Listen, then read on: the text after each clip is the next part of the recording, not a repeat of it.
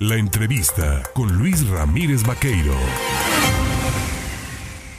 8 de la mañana con 25 minutos. Eh, se ha desarrollado en el Congreso de la Unión eh, por parte de los integrantes de la Comisión de Salud un foro denominado Muerte Digna y Sin Dolor. Estuvo organizado y bueno, en el que han participado legisladores de Morena, el PRI, Movimiento Ciudadano y bueno, eh, responsable de orquestar este foro fue eh, el diputado de Movimiento Ciudadano, Salomón Chertoriski Waldenberg, a quien saludo esta mañana en la línea telefónica. Diputado, ¿cómo estás? Hola Luis, encantado de saludarte a ti y a tu auditorio. Oye, pues me parece mucho, muy importante, mucho, muy interesante este foro y este planteamiento que haces. Estamos a menos de 25 años de que la población mexicana tenga, en gran grueso poblacional, pues más de 60 años y el tema, pues de determinar bien, digamos, el paso por este por este eh, eh, espacio-tiempo, digámoslo, se convierte en un asunto pues de prioridad. Esto de hablar de la muerte digna y sin dolor, pues eh, es muy controversial, pero a ver, platícanos, ¿por qué abordarlo? Mira, tu, tu resumen es correcto. A ver, hay, hay, hay dos cosas que son un hecho irrebatible en nuestro país. El primero es que nos estamos envejeciendo. Eh, cada vez va a haber más adultos, vamos a ser más adultos mayores en, México en los siguientes 25 años, como ya decías, uno de cada cuatro vamos a ser mayores de 60 años. Pero además de esta transición este, demográfica hay una transición epidemiológica, es decir, el tipo de padecimientos que hoy aquejan a las y los mexicanos son las enfermedades crónicas no transmisibles, es decir, este, las enfermedades cardiovasculares, la diabetes, los cánceres.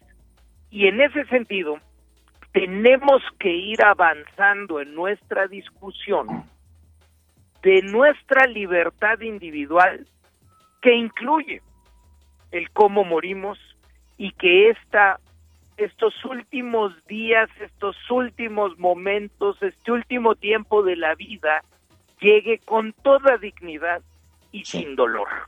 Eh, es una discusión, como bien dices, eh, eh, más que controversial, yo te diría, a nadie nos gusta hablar de la muerte, no a nadie nos gusta pensar que la vida fenece, no nos gusta ni siquiera hablar de seguros de vida, porque no queremos pensar ni en, ese momento, pero más nos vale empezarlo a platicar porque todos vamos a acabar ahí. Y por lo menos para algunos algunos, algunas, no para todos, llegará un momento en que los cuidados paliativos, es decir, el cuidar que el último tiempo venga con lo menos que se pueda de sufrimiento, que la voluntad anticipada que ya existe en muchos estados de la República en donde tú determinas hasta dónde quieres continuar o no con un tratamiento, va a llegar para algunos, quiero insistirlo, en que esto no sea suficiente, que el sufrimiento sea tal que la dignidad está mejor en el bien morir que en seguir con vida. Y para ello tenemos que ir discutiendo las diferentes posibilidades, que éstas sean seguras, que estén bien reguladas, que estén perfectamente establecidas, que los protocolos y los cómo de la eutanasia, de la, de la muerte asistida, estén absolutamente claros, transparentes, platicados, para que llegado el caso, pues se puedan utilizar. Bien decías este tema de eh, los cuidados paliativos. Esta iniciativa, estos foros tienen la finalidad, lo pregunto tal cual, legalizar la eutanasia en nuestro país? No, ¿verdad? Mira, eh, te diría, la eutanasia es una herramienta para la muerte digna y sin dolor, es una de las herramientas. Lo primero que tienes que ver cuando hablas de cuidados paliativos, primero, es que no se tenga dolor. A ver, nuestro país tiene una carencia muy importante, por ejemplo, de morfina. En muchos países del mundo tenemos una carencia relevante de morfina.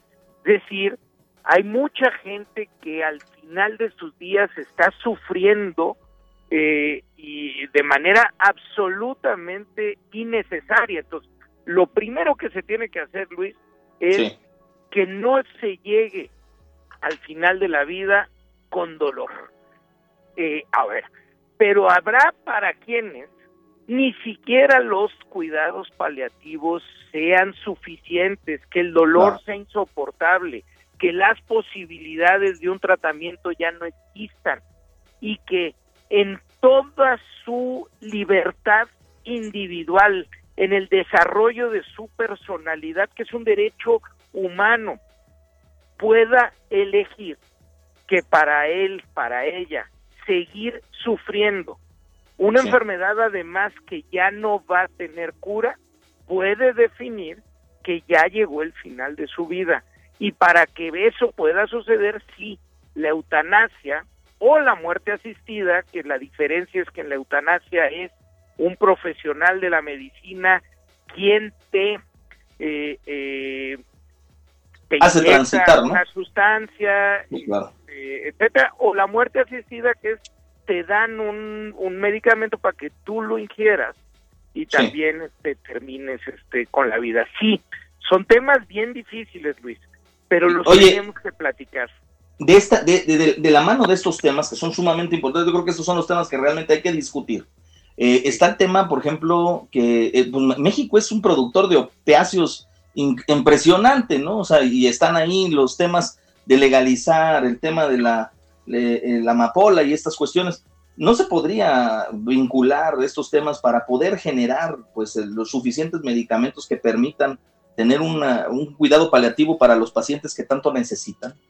Sí, es, es, es uno de los temas que, que bueno, por, por lo menos este, yo a lo largo de, de, mis años este, de profesional lo he platicado, lo he dicho, en efecto, la posibilidad de eh, el bien utilizar este, los opiáceos es una posibilidad para tener el medicamento necesario para poder eh, morir eh, sin dolor. Eh, déjame decirte que cuando tú ves y tuvimos en el foro, pues la, la doctora Felicia Noll, que es copresidenta del comité de la revista The Lancet, que es una de las publicaciones médicas más importantes del mundo, ella es la copresidenta del comité de cuidados paliativos y nos presentaba en el foro un mapa del mundo de cómo hay, eh, de la cantidad de eh, morfina este, que, que pues que se da y hay, hay unas medidas este,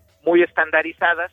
Pues tú ves Canadá, Estados Unidos tiene una cantidad muy importante, Europa Occidental una cantidad muy importante. Tú ves México, Latinoamérica en general, África, no hay prácticamente este, morfina. Y el no tener dolor es sustantivo, Luis, para no tomar una decisión sobre tu vida eh, que puede estar eh, empujada porque estás sufriendo. Este, si el dolor se puede evitar, entonces estás en condiciones y con la libertad y sin sufrimiento de poder tomar una decisión este, sobre lo que debe o no continuar este, con la vida. Así es. Seguiremos con este tema si nos lo permites, pero aprovechando que te tengo y por último preguntarte con tu experiencia al haber sido secretario de salud, estamos en el momento de preguntarnos, ¿sirvió o no sirvió el INSABI? Porque aquí en Veracruz al menos se habla de la posibilidad de que los servicios de salud de Veracruz sean tomados para su administración y control, manejo y operación por el INS Bienestar. Digo, estaban bien los servicios de salud, ¿no? Mira, Luis, un desastre absoluto y un desastre tras otro.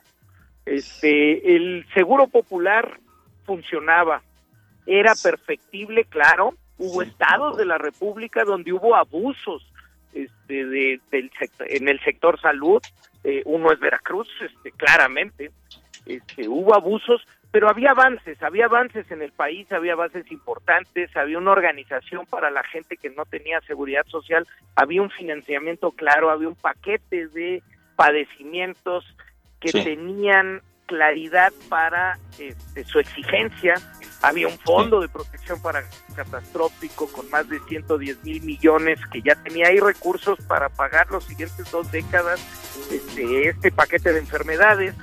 Y se decidió desaparecer sin evidencia, la verdad, crear una entelequia que fue el INSABI y pues el, la, la, muestra más clara de que fue un absoluto fracaso es que ya lo están dando por terminado a solo dos años de haber vivido. Y ahora, como ya es costumbre con este gobierno, pues viene una nueva, eh, pues una nueva, ahora sí que ocurrencia. La nueva ocurrencia es este pasar los servicios al IMSS Bienestar que hay que decirlo con toda puntualidad, el IMSS Bienestar es un programa creado en 1979, empezó como IMSS Coplamar, después fue este, el IMSS Solidaridad, IMSS Progresa, IMSS Oportunidades, y este y atendía zonas rurales en 19 estados de la República de manera muy parcial. Solo atiende primer nivel de atención, segundo nivel de atención, no tiene experiencia en eh, atención de alta especialidad. Es un asunto que sí hay que visualizar porque el tema de los servicios de salud es prioritario en cualquier gobierno.